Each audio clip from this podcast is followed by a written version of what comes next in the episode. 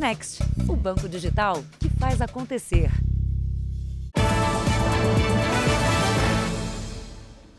Olá, boa noite. Boa noite. A sensação de insegurança nas grandes cidades causou o aumento da procura por carros blindados. Em São Paulo, em apenas três horas, uma quadrilha fez seis vítimas. As ações foram registradas por câmeras de segurança. O carro vermelho chega em alta velocidade e fecha a passagem da rua. Um dos criminosos já desce com a arma apontada para o carro de trás. Ele revista o motorista e rouba pertences. Em seguida, vai até o outro carro, obriga os passageiros a descer e foge com o veículo. Neste outro flagrante, dois suspeitos agem de maneira parecida, só não conseguem levar o carro porque é blindado. Apesar dos disparos, a vítima escapa. Segundo a Secretaria de Segurança, de janeiro a junho, 18.500 carros foram roubados no estado de São Paulo, 23% a mais do que em 2021.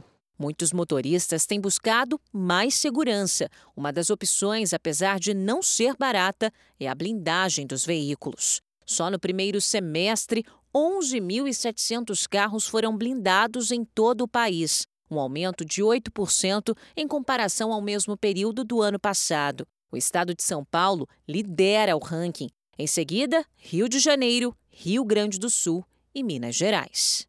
E para a gente ter uma ideia do processo, todo o acabamento interno do veículo é trocado por um tecido à prova de bala. Esse revestimento amarelo que a gente vê aqui. Os vidros também são substituídos por outros bem mais resistentes. Um serviço que pode custar mais de 60 mil reais. Bom, passando pelo processo de remontagem, o carro está pronto para situações de risco. A recomendação não é só para quem tem carro blindado, mas também para quem está no trânsito. Pare sempre com uma distância do carro da frente, porque só esse ato já faz com que o, a pessoa que tenha uma intenção de fazer qualquer coisa é, contra você perceba que você está atenta. No caso do blindado, a ideia de você parar é que, se caso ele atentar e atirar no seu carro, você tenha condições de sair. Foi depois de passar por um arrastão com a esposa e a filha que Alexandre resolveu comprar um carro blindado simplesmente vulnerável a qualquer coisa, não tem o que fazer. Vale cada centavo, sem dúvida. Veja agora outros destaques do dia. Pesquisa mostra a queda do desemprego em 22 estados. Escritor jurado de morte por líder iraniano é atacado com golpe de faca em Nova York. Polícia liberta a influenciadora digital que era agredida e mantida em cárcere pelo namorado. E a misteriosa morte de dois irmãos por envenenamento. A suspeita é uma vizinha.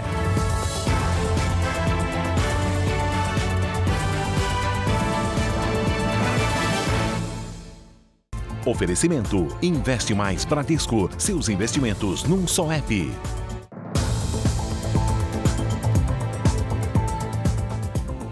Partir de hoje, quem passar trote na polícia ou nos bombeiros no estado de São Paulo vai pagar multa e uma multa bem alta.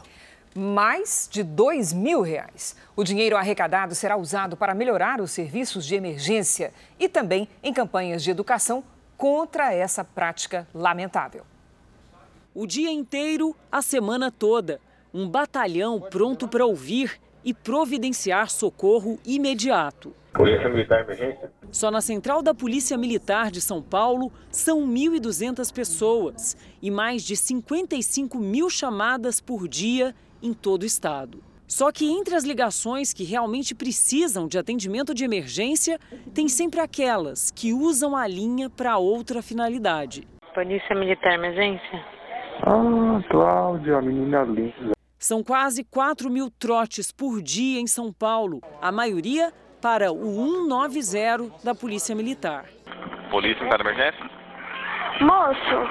Sim, qual a sua emergência? Eu estou sendo seguida. Qual o seu nome? Carole. Sendo seguida como? No Instagram.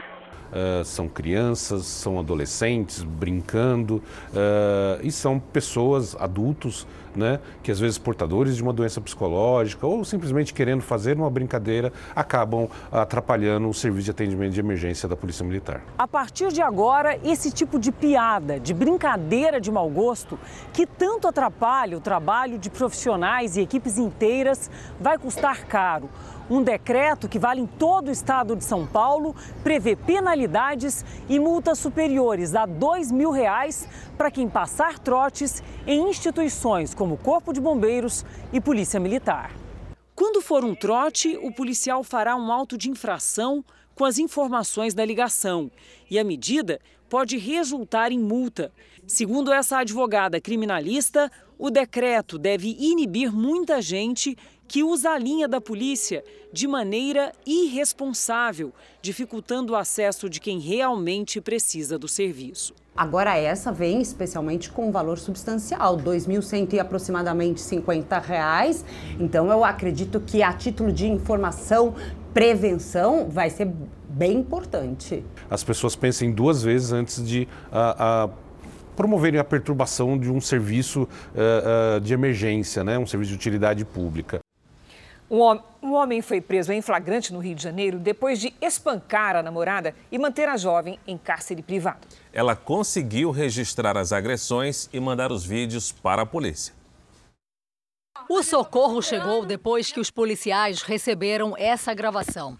Vai parar ou não vai parar? Ou você para ou acabou? Para, c... então para. A voz é de Amanda Souza, de 18 anos. Socorro! Nas fotos, ela aparece com o rosto machucado. Amanda enviou os registros para um aplicativo de mensagens da delegacia do bairro de Marechal Hermes, na zona norte do Rio. Eu só quero ir embora. O namorado de Amanda, o Anderley da Conceição, conhecido como Bambam, parece não se importar com a gravação. E enquanto a namorada pede para ir embora, ele nega qualquer atitude violenta. Chorando sem eu ter feito nada, fazendo escândalo. Aqui, ó, de novo, fazendo escândalo. Amanda também postou em redes sociais fotos e vídeos das marcas no corpo. Me ajuda, por favor. Os dois namoravam há cinco meses e moravam juntos havia quatro. Ele se passa a ser uma pessoa muito boa, ele se passa a ser uma pessoa muito calma. Então, a pessoa que ele é, é como é que eu posso dizer, é, manipula as pessoas do que ele é de verdade, entendeu? A pessoa agressiva. Segundo a vítima, que trabalha como modelo, foram dois dias trancada dentro de casa.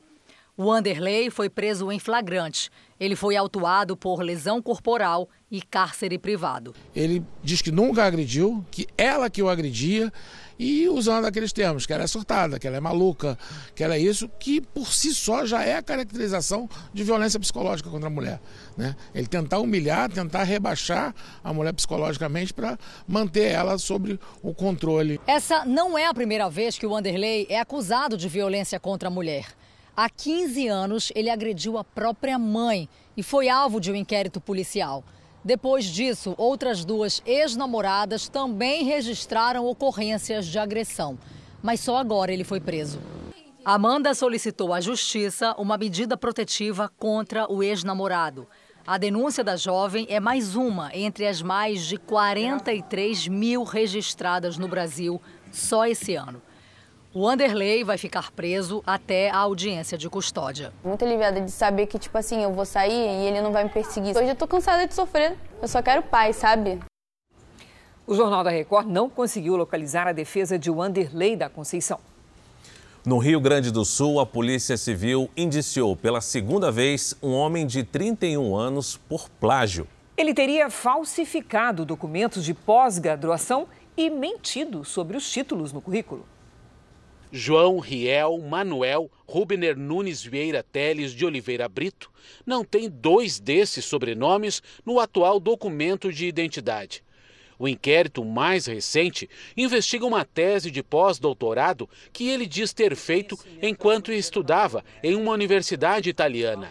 A universidade não confirma sequer a matrícula muita coincidência entre os trechos das obras do João Riel, que ele alega serem de autoria própria, com as obras de outros autores. A polícia identificou um professor universitário de Toledo, no Paraná, que teve a obra plagiada pelo suposto advogado. Ele confirmou que não conhece o suspeito e não autorizou a reprodução de textos. Nessa livraria, especializada em livros jurídicos, um representante de João Riel já recolheu os exemplares assinados pelo autor. João Riel alega ter feito cursos de pós-graduação em universidades da Itália e de Portugal. As instituições disseram que só vão se manifestar mediante pedido da Justiça.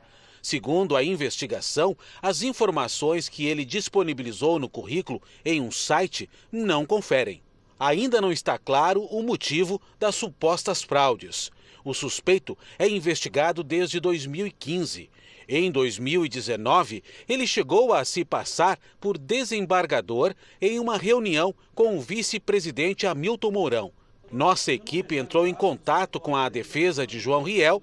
Os advogados afirmam que o inquérito é uma tentativa de atacar a honra de João Riel e abalar a credibilidade e a reputação dele. Morreu hoje o turista americano que foi vítima de uma bala perdida no Rio de Janeiro. Joseph Thomas, de 28 anos, foi baleado na última terça-feira dentro do apartamento onde estava hospedado. O americano dava aulas de língua portuguesa em Los Angeles, na Califórnia, e passava férias no Rio. Ele foi atingido quando se levantou para pegar o controle remoto da TV. No momento, ocorria um tiroteio entre traficantes e milicianos no Morro do Fubá, na zona norte da cidade. O consulado americano informou que vai cuidar do transporte do corpo aos Estados Unidos. O desemprego caiu em 22 estados brasileiros no segundo trimestre. É o que revela a Pesquisa Nacional por Amostra de Domicílios, divulgada hoje pelo IBGE. Quando quis aprender a preparar doces, a Simone só pensou na própria vontade. Eu amava doce, comecei a, a procurar receita e fazer. Aprendeu para comer. Aprendi para comer. Os pães de mel que todo mundo elogiava acabaram virando a solução quando a ex-gerente precisou de um novo trabalho e começou a vender doces. Ele garante o estudo dos meus filhos, é, as despesas da casa, tudo, né, geral, despesa total. Paga minhas contas, com muito trabalho. A situação da Simone é igual à de milhões de brasileiros.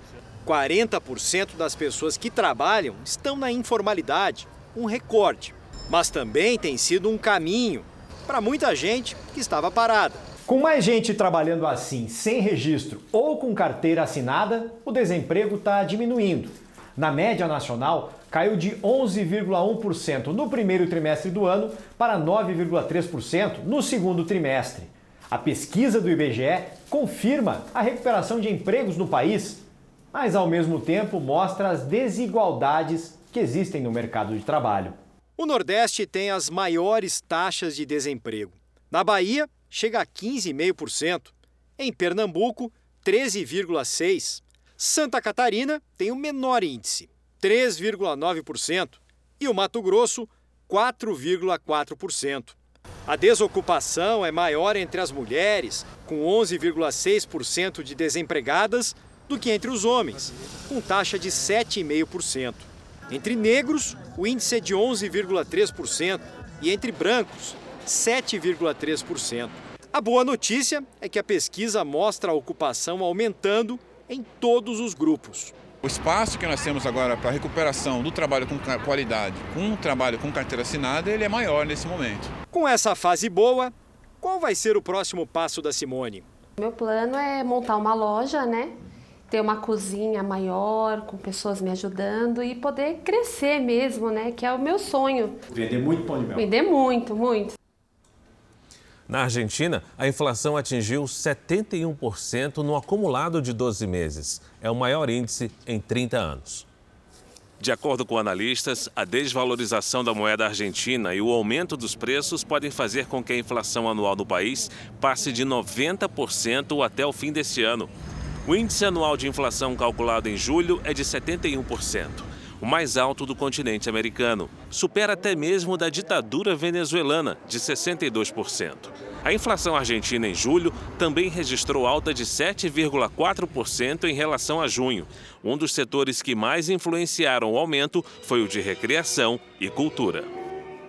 O ministro do Supremo Tribunal Federal, André Mendonça, paralisou o julgamento de diversos recursos de inquéritos que envolvem o presidente Jair Bolsonaro e apoiadores do governo. A repórter Nathalie Machado tem as informações. Boa noite, Nathalie. Boa noite, Cris. Boa noite, Fara. Boa noite a todos. O ministro André Mendonça pediu vista, ou seja, mais tempo para analisar 20 recursos de quatro inquéritos diferentes. Todos os julgamentos ocorriam no plenário virtual, uma modalidade em que os ministros apresentam os votos apenas por escrito no sistema eletrônico do Supremo e poderiam validar decisões individuais do ministro Alexandre de Moraes. A votação seria entre hoje e a próxima sexta-feira. Entre os recursos, um faz parte do inquérito que apura se o presidente Jair Bolsonaro divulgou uma apuração sigilosa da Polícia Federal. O outro investiga uma fala de Bolsonaro relacionada à AIDS e à vacina contra a Covid. Com os pedidos de vista, todos os julgamentos foram suspensos por tempo indeterminado. Cris Fara. Obrigada, Nathalie. Veja a seguir: escritor jurado de morte por líder do Irã é atacado com uma faca em Nova York. E veja também: homem armado invade escola municipal de São Paulo e rouba alunos e professores.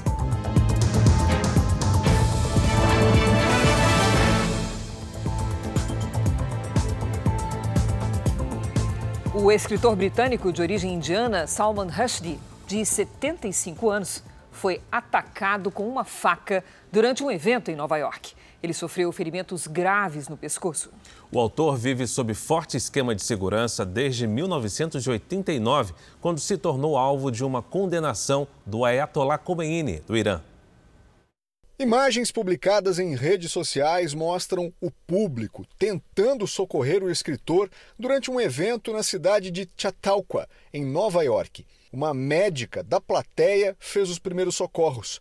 Salman Rushdie estava a minutos de começar uma palestra quando um homem subiu pela parte de trás do palco e o atacou. Rushdie foi imediatamente levado para o hospital. Policiais conseguiram prender o agressor logo em seguida. Ele também chegou a ferir o apresentador do evento, que sofreu um corte na cabeça. Ainda não há informações sobre quem é o agressor. À tarde, a governadora de Nova York informou que Salman Rushdie está vivo e sob cuidados médicos. Um porta-voz disse que o escritor passaria por uma cirurgia. Salman Rushdie tem 75 anos e uma longa obra como romancista. Ele é britânico de origem indiana.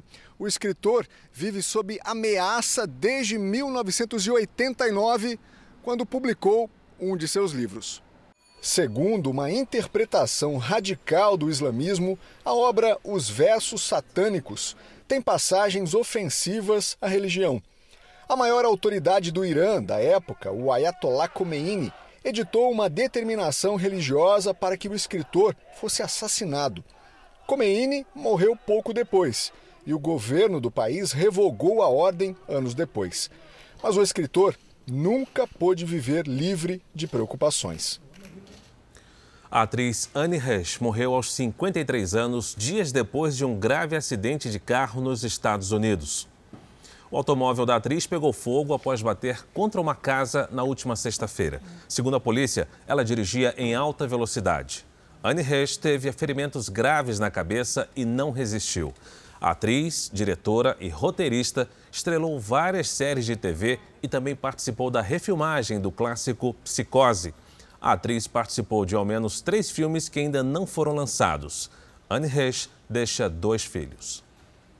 A Polícia Federal Americana confirmou que os documentos encontrados na casa do ex-presidente Trump, na Flórida, eram ultra secretos. Isso aconteceu durante a operação de busca e apreensão no início dessa semana. De acordo com o FBI, os arquivos deveriam estar armazenados em instalações especiais do governo, ou seja, não poderiam estar na casa do ex-presidente. A quebra de sigilo do mandado e da lista de itens apreendidos foi pedida pelo Procurador-Geral dos Estados Unidos após ser criticado por ter autorizado a operação de busca e apreensão na casa de Trump. O ex-presidente concordou com a divulgação. Trump escreveu em uma rede social: Não apenas não me oponho à liberação dos documentos, eu dou um passo adiante e encorajo a liberação imediata desses documentos. Trump chamou a ação de anti-americana, injustificável e desnecessária. Mais tarde, o ex-presidente Trump informou que rebaixou o nível dos documentos. Por isso, eles teriam deixado de ser confidenciais. Veja a seguir: dentista que tentou assassinar a mulher e a filha dela é morto pela polícia. E veja também: presa a quadrilha que furtava carros encomendados por desmanches ilegais.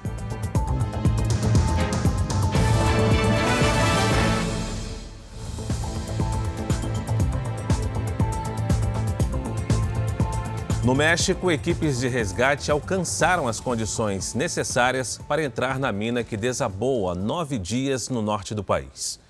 Mergulhadores vão participar da operação para tentar retirar os dez trabalhadores que estão presos. Segundo as autoridades, quase toda a água que havia na mina já foi retirada. Isso aumenta as esperanças de familiares dos mineiros que estão acampados na região à espera do resgate.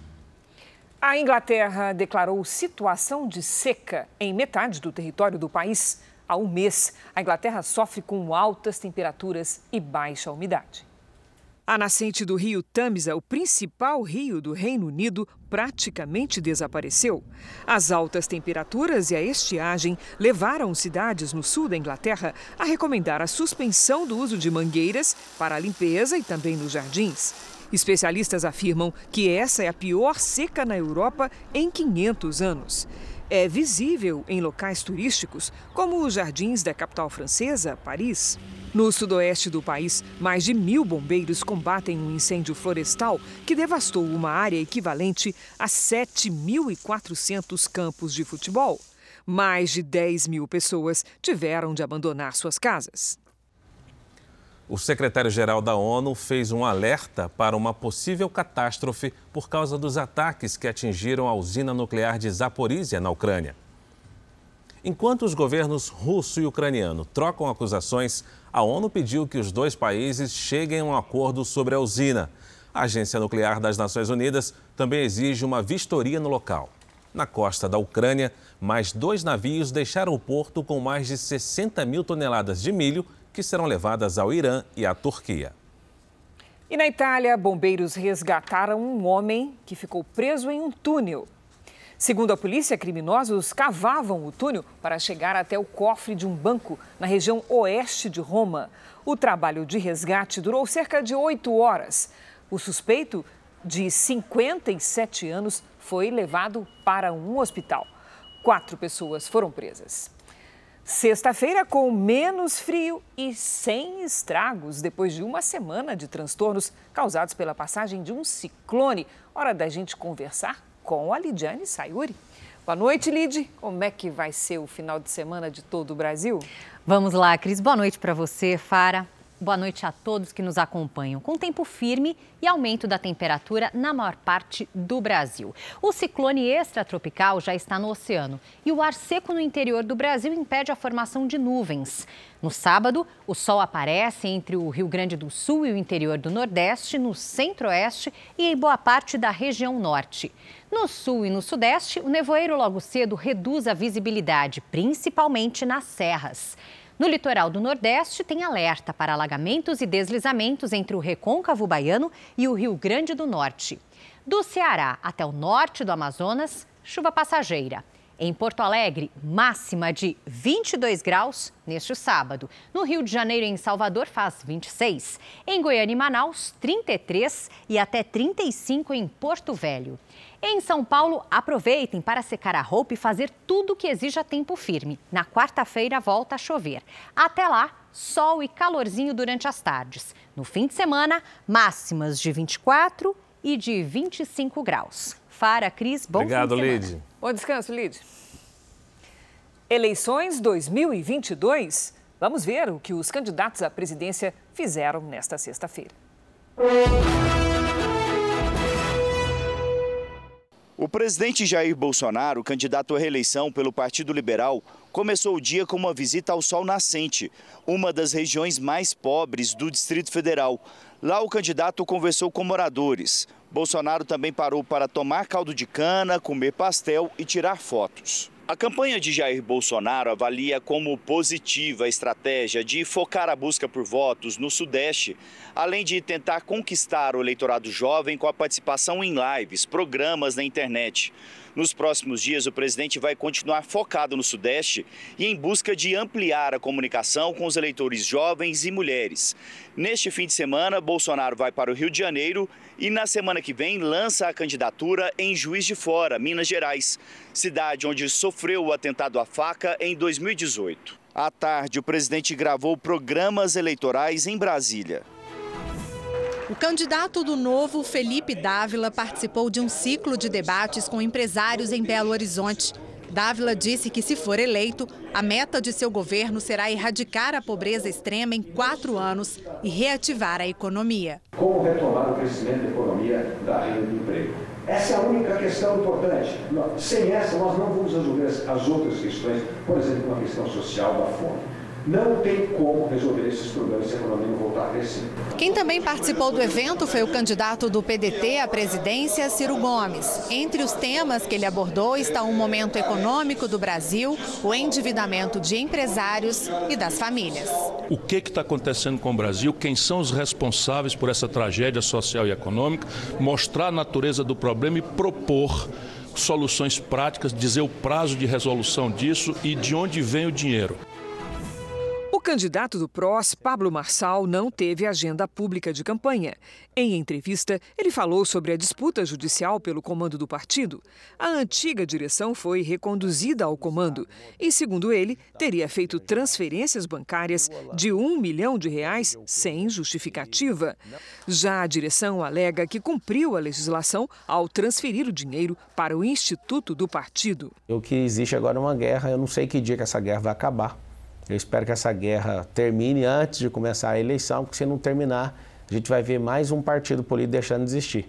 Os candidatos Luiz Inácio Lula da Silva, do PT, Simone Tebet, do MDB, Roberto Jefferson, do PTB e Soraya Tronic, do União Brasil, não tiveram agenda pública de campanha. O ministro do Supremo Tribunal Federal, Dias Toffoli, pediu ao governo que explique decretos que tornariam possível a convocação das polícias militares pelas Forças Armadas em casos de emergência. O presidente Bolsonaro e a Advocacia Geral da União devem explicar o decreto em cinco dias mesmo prazo para a Procuradoria-Geral da República dar seu parecer sobre o caso. A reclamação ao Supremo foi feita por partidos da oposição ao presidente Bolsonaro. A alegação é que a Constituição assegura somente aos governadores o comando das polícias militares. Também nesta sexta-feira, o governo federal atendeu ao pedido do Tribunal Superior Eleitoral e autorizou o reforço da segurança das eleições pelas Forças Armadas. O procedimento é comum no dia de votação e os oficiais colocados à disposição pelo Ministério da Defesa deverão atuar em locais determinados pelo TSE, como nas cidades em que o transporte das urnas tem de ser feito de barco, por exemplo. O Tribunal Superior Eleitoral autorizou a inclusão dos nove indicados ontem pelo Ministério da Defesa para atuar na fiscalização dos códigos de programação das urnas eletrônicas. Uma forma de baixar a temperatura para a gestão de Alexandre de Moraes, que toma posse como presidente do TSE na terça-feira. Além do presidente Bolsonaro, a quem convidou pessoalmente, o ministro também chamou todos os ex-presidentes da República para a cerimônia. Em Belo Horizonte, uma mulher sobreviveu depois de levar cinco tiros do próprio marido. A filha dela também foi atingida e está fora de perigo. Foram os vizinhos que chamaram a polícia após ouvir disparos e gritos de socorro vindos desta casa. Os policiais disseram que foram recebidos a tiros pelo homem que ameaçava as duas mulheres. Fernando Mares, de 55 anos, baleado, não resistiu aos ferimentos. Naquele momento, o dentista já havia atirado na perna da enteada, de 24 anos, e também disparado contra a mulher, de 54. A esposa dele recebeu cinco disparos, é, a maioria na região torácica e um disparo na região da face. As duas mulheres foram socorridas com vida e estão internadas em um hospital de Belo Horizonte que não forneceu informações sobre o estado de saúde delas. O dentista e a companheira estavam juntos há cerca de quatro anos e não há registros de violência doméstica na polícia. Os vizinhos preferem não se identificar. Dizem apenas que o casal tinha uma rotina normal. Muito bacana, é tranquilo, um cara bom de conversa. Parece que eles andavam brigando ultimamente, mas a gente nunca imaginou que ele ia fazer uma coisa dessa. A perícia esteve na casa e encontrou câmeras de segurança que podem ter registrado o crime. A arma usada pelo dentista foi apreendida. A Polícia Civil fez uma operação contra os diretores de um sindicato que representa trabalhadores do transporte rodoviário de São Paulo. Eles são suspeitos de receber propina, além de lavagem de dinheiro, ocultação de bens e organização criminosa. Um Aras, no interior de Sergipe, foi um dos alvos da polícia. É propriedade do presidente do Sindicato dos Motoristas e Trabalhadores em Transporte Rodoviário Urbano de São Paulo. O Aras é do Valdevan 90, na cidade de Arauá, no Sergipe, e nós encontramos lá 50 cavalos de raça. Tem um cavalo ali avaliado em 2 milhões de reais. Ao todo, 10 mandados de busca e apreensão foram cumpridos. Na casa de José Valdevan de Jesus Santos, o Valdevan 90, na região metropolitana de São Paulo, foram apreendidas uma coleção de relógios e outra de canetas, além de dinheiro vivo. A ação só pôde acontecer hoje porque Valdevan, que era deputado federal, teve a cassação confirmada pelo TSE e perdeu a imunidade parlamentar. Segundo a investigação, a renda mensal declarada por ele é de 3 mil reais incompatível com os bens. Ele é um sindicalista, tem um salário de cobrador e é um sindicalista que recebe, deveria receber uma pequena verba do sindicato para a sua sobrevivência. Outro alvo de hoje foi Marcelo Ribas dos Santos, que a polícia identifica como testa de ferro de Valdevan.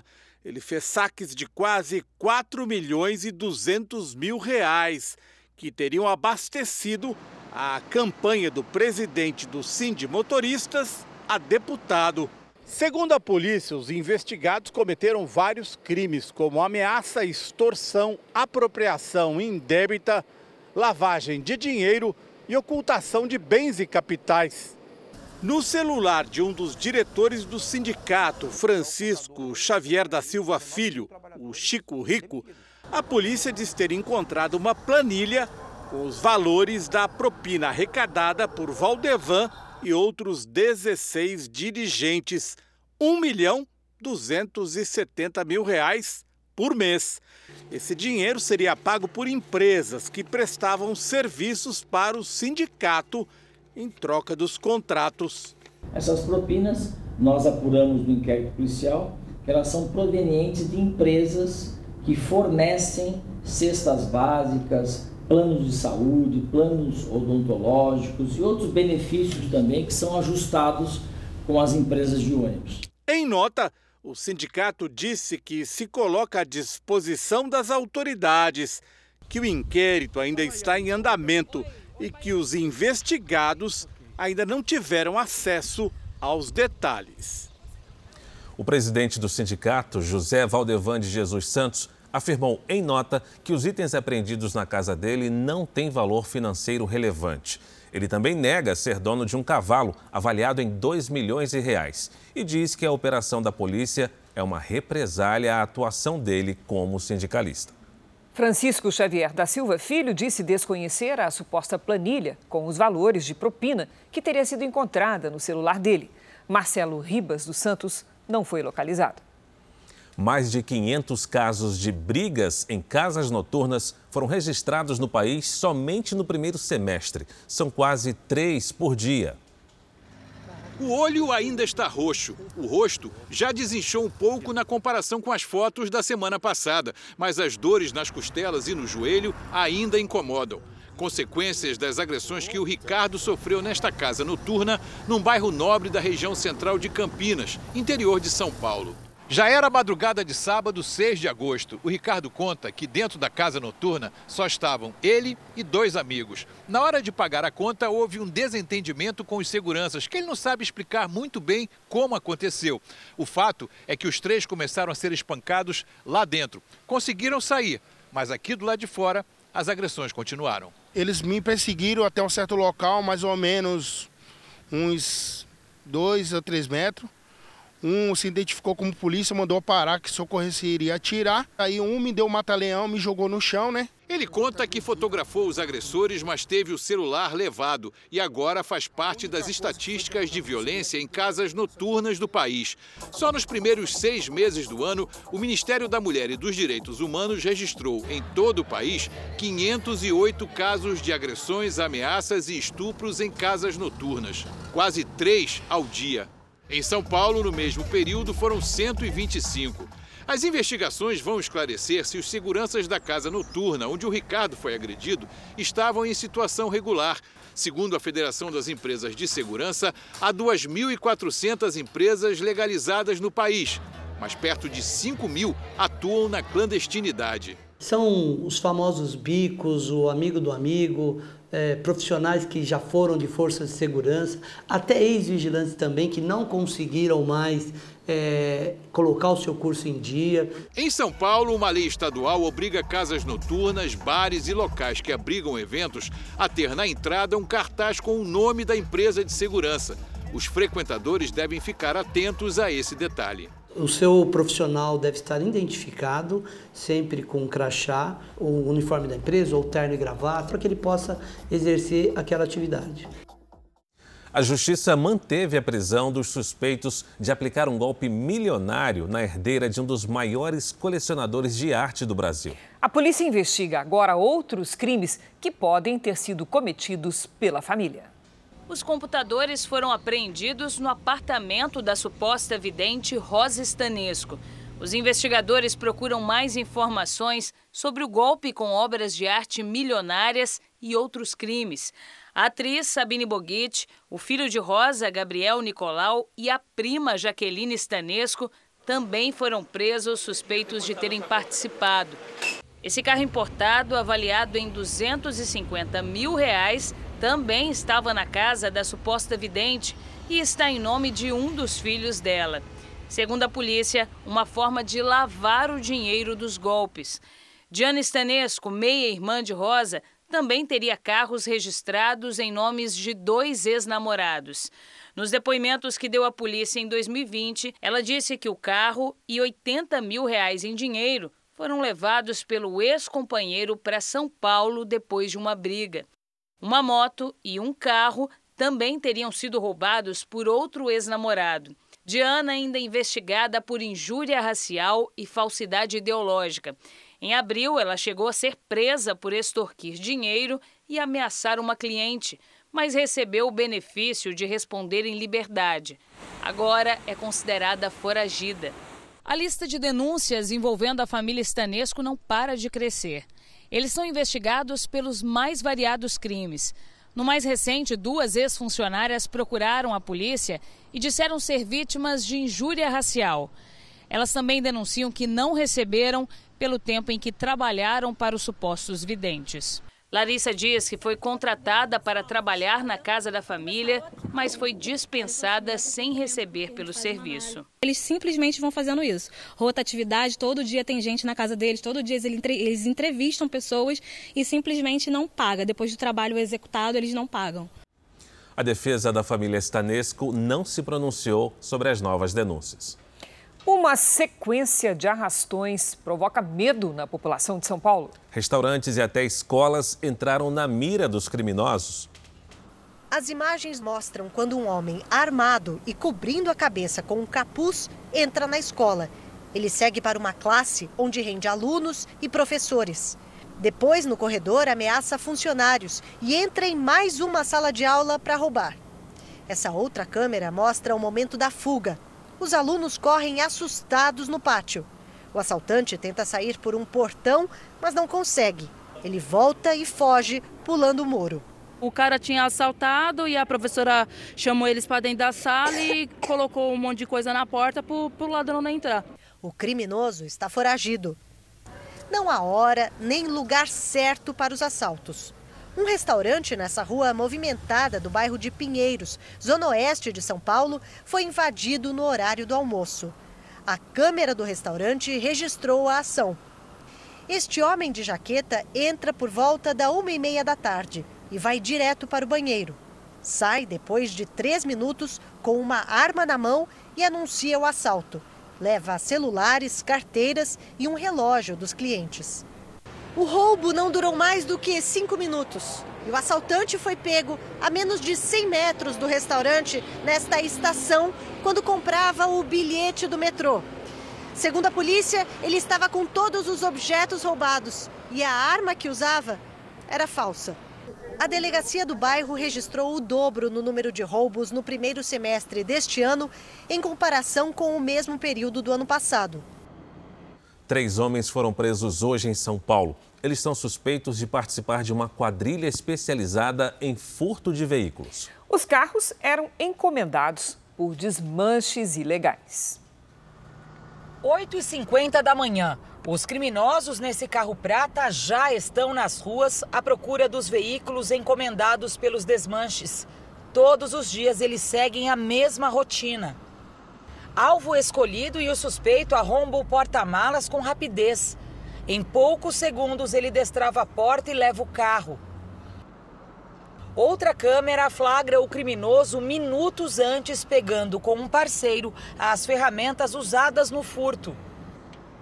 Aqui os ladrões caminham pela rua à procura de câmeras de vigilância. Eles desistem de cometer o crime no local e vão para o quarteirão seguinte. Ali escolhem o carro, checam se não há rastreador e desligam o alarme. Dias depois, num outro furto, o criminoso está de luvas para não deixar as digitais. A imagem não mostra, mas em menos de 30 segundos ele leva o utilitário preto. Os policiais do Departamento de Investigações Criminais monitoraram o grupo durante dias. Registraram imagens e mapearam toda a região dos crimes. Aqui, os agentes seguiram os suspeitos quando eles se preparavam para roubar um carro. Três integrantes da quadrilha foram presos. O grupo agia sempre pela manhã. Eram pelo menos dois furtos por dia. Os suspeitos tinham preferência por carros com alta procura no mercado clandestino de peças. O próximo passo dos policiais agora é prender quem fazia a receptação dos veículos furtados. E eles furtam esses carros tanto para abastecer o mercado clandestino de peças, que são os desmanches, como também para repassar esses carros para quadrilhas para praticarem outros crimes, como sequestros relâmpagos, é, sequestros é, fazendo uso do PIX, ou até para praticarem roubos a agências bancárias. Então, é muito importante tirar, tirar esses furtadores de circulação. Nos seis primeiros meses do ano, o furto de veículos disparou no estado de São Paulo e deixou quase 44.300 vítimas, número quase 20% maior do que no mesmo período de 2021. Um grupo de pesquisadores da Bahia avalia as consequências de um possível avanço do mar até o fim do século, causado pelo aquecimento do planeta. Alguns fenômenos já foram observados no estado e as cidades do litoral brasileiro podem ser afetadas. Ruas, cidades inteiras no Brasil completamente alagadas. Um estudo feito por pesquisadores da Bahia avalia o que pode acontecer caso o mar avance sobre áreas costeiras nas próximas décadas. Os pontos em vermelho no mapa dão a dimensão do território que seria perdido em Salvador. De acordo com especialistas, se a temperatura da Terra aumentar 1 grau Celsius e meio até o fim do século, o mar deve avançar 55 centímetros em 2100. Parece pouco, mas a exemplo de Salvador, a quantidade seria suficiente para encobrir pontos turísticos, como o Mercado Modelo ou Porto da Barra. Para monitorar os riscos e impactos causados pela elevação do mar, um grupo de trabalho foi criado na capital baiana. A ideia é se antecipar ao que pode acontecer nas próximas décadas. Se a gente não fizer nada, é, a gente vai ter um impacto econômico, social e ambiental. Ou seja, a gente pode ter água invadindo hospitais, a gente pode ter água expulsando as pessoas de suas casas. Autoridades de saúde dos Estados Unidos encontraram no esgoto de Nova York o vírus da poliomielite, que provoca paralisia infantil. Segundo especialistas, isso indica que o vírus está circulando pela cidade. No mês passado, um adulto que não estava vacinado foi infectado e teve um quadro de paralisia. Por isso, as autoridades consideram recomendar uma dose de reforço da vacina contra a doença. A medida já foi tomada em Londres, onde crianças entre 1 e 9 anos recebem mais uma dose do imunizante. A campanha contra a paralisia infantil começou depois que as autoridades encontraram o vírus da polio no esgoto da capital da Inglaterra entre fevereiro e julho deste ano. No Brasil, o último caso da doença foi registrado em 1989. Um idoso ateou fogo na casa onde morava, no interior de Goiás, e disparou contra funcionários de uma imobiliária e de um mercado. Duas pessoas morreram e duas ficaram feridas. Depois dos crimes, o atirador tirou a própria vida. A pedido da polícia, todo o comércio da cidade foi fechado. A ordem era para que as pessoas ficassem em casa até que Valdivino Cordeiro dos Santos, de 62 anos, fosse encontrado. O ataque de fúria começou na casa dele, em Pameri, cidade a 200 quilômetros de Goiânia. Ele colocou fogo no imóvel. Eu achei que ele tinha saído e, aconteceu um acidente, né? Inclusive até eu pulei o muro para tentar apagar o fogo, mas cheguei lá já tinha, já estava tudo destruído já. Imagens do circuito de segurança mostram o idoso entrando nesta imobiliária.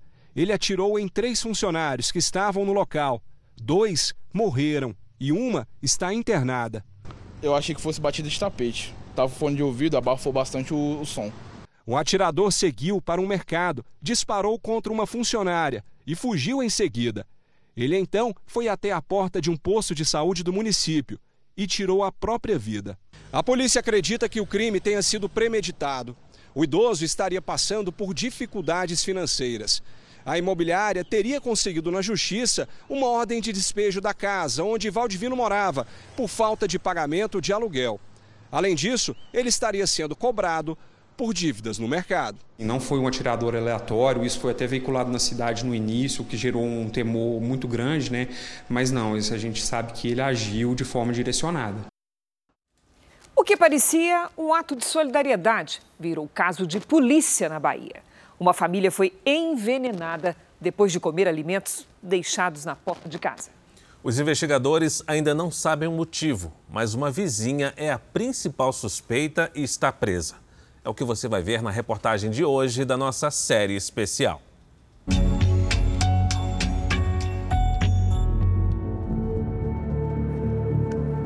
De um lado, uma família inteira, do outro, uma mente criminosa acima de qualquer suspeita. As vítimas eram irmãos, Rafael e Davi. Rafael tinha 29 anos e Davi, o caçula, 26. Os dois morreram envenenados e por pouco o plano não levou toda a família à morte. Mas quem teria interesse em fazer isso e como arquitetou o crime? Um saco de farinha. Foi só isso que os investigadores receberam como prova do assassinato. Mas a polícia da Bahia acreditou que poderia desvendar o caso até porque a gente foi abordado por uma pessoa na rua e fora é fora do contexto, porque a gente estava fazendo uma outra diligência. O irmão da vítima veio para cá porque o investigador entendeu que aquilo dali poderia ser sim um homicídio. O irmão das vítimas era Daniel. Se tivesse comido com os irmãos naquela noite, como costumava fazer, Daniel provavelmente estaria entre os mortos. Ele sobreviveu porque decidiu ir até a casa dos irmãos só no dia seguinte. Daniel é uma peça-chave nessa história, porque foi ele quem encontrou o saco de farinha pela metade dentro da casa e entregou ao policial. Mas a polícia ainda precisava ter certeza de que havia acontecido um crime e saber quem cometeu. Quando chegou em casa, Daniel ainda tentou socorrer os irmãos, mas já não dava mais tempo. Eu automaticamente acionei a SAMU, porque Rafael não, não, respondia nada, não respirava. Eu cheguei no dia seguinte, eles passaram, ficou passando mal na madrugada toda, passando mal, os três. Porque o Roberto lá na casa dele, que é o do lado, e Rafael e Davi em casa passando mal. Os policiais da Delegacia de Homicídios da Bahia passaram a ouvir testemunhas e descobriram que não havia só farinha na sacola deixada pelo assassino na porta da casa da família. Além da farinha, tinha também macarrão instantâneo e três latas de sardinha. Os alimentos haviam sido colocados ali como uma doação. O exame feito na farinha detectou um pó branco, que continha arsênio e malation, duas substâncias usadas como inseticidas. Como não sabiam disso, os irmãos pegaram a sacola e prepararam a comida na hora. A família sempre morou nesse bairro simples, aqui na periferia de Salvador. Rafael e Davi sobreviviam do dinheiro que conseguiam com a venda de latinhas e da doação de parentes e amigos. Quase sempre recebiam comida. Era comum que os vizinhos colocassem os alimentos em sacolas na porta de casa assim. O que não era comum é que esses alimentos estivessem contaminados. Quem envenenou a comida sabia que eles passavam necessidade. Um dos irmãos que preparou os alimentos em casa quase virou suspeito do crime. Roberto, o quarto irmão, ele estava na casa e se ofereceu para preparar a comida. Afastamos essa possibilidade de ter sido o Roberto, porque ele também ingeriu e a esposa dele também ingeriu. Um ano depois de provar os alimentos envenenados, Roberto ainda faz tratamento para tentar recuperar os movimentos dos braços e das pernas, sequelas do envenenamento. Todo mundo aqui se conhece desde cedo? Conhece todo mundo desde cedo, desde pequeno. Todo mundo nascido e criado aqui. Quer dizer, foi uma surpresa para todo mundo, uma vizinha fazer isso. Uma surpresa. A esposa do Roberto, Maria Dineide, também provou um pouco da comida e foi internada com sintomas graves. Ela sobreviveu, sem sequelas, mas não quis gravar entrevista. Faltava o Sandro, o irmão mais velho, o último a saber do que aconteceu. Ele mora longe. Rapaz, o que a gente espera? A justiça, né? Que a justiça seja feita, né? Afinal de contas, ela quase mata quatro pessoas. Ela matou duas. Uma, infelizmente, não teve nem chance de ir para parar no hospital, morreu na hora. O outro ficou se debatendo no hospital. E o outro, meu irmão, está lá, internado no hospital, tentando se recuperar. A principal suspeita de ter envenenado a comida é a vizinha da família, uma mulher de 44 anos que cresceu na casa ao lado dos irmãos, de quem ninguém nunca desconfiou. Ana Maria Ferreira confessou e foi presa preventivamente. Os investigadores apontam Ana como a arquiteta do crime. Foi uma coisa pensada, foi uma estratégia, justamente. Não há sombra de dúvidas em relação a isso. O objetivo dela era alcançar o Davi, mas ela não imaginava que esses alimentos também terem sido consumidos pelos outros integrantes da família. O próprio termo da denúncia é nesse sentido. Houve uma premeditação, houve uma articulação. No primeiro atendimento, no primeiro momento que a defensoria teve com ela, ficou demonstrado, né, é, pelos agentes mesmo da unidade prisional e pela conversa que a gente teve, que aparentemente é possível que ela tenha algum transtorno mental. Enquanto isso, a família tenta manter a vizinha atrás das grades. Uma pessoa totalmente normal, inclusive trabalhadeira, O Jornal da Record termina aqui. A edição de hoje na íntegra e também a nossa versão em podcast estão no Play Plus e em todas as nossas plataformas digitais. E à meia-noite e meia tem mais Jornal da Record. Fique agora com o terceiro episódio da temporada inédita de Reis. Boa noite para você. Excelente noite para você.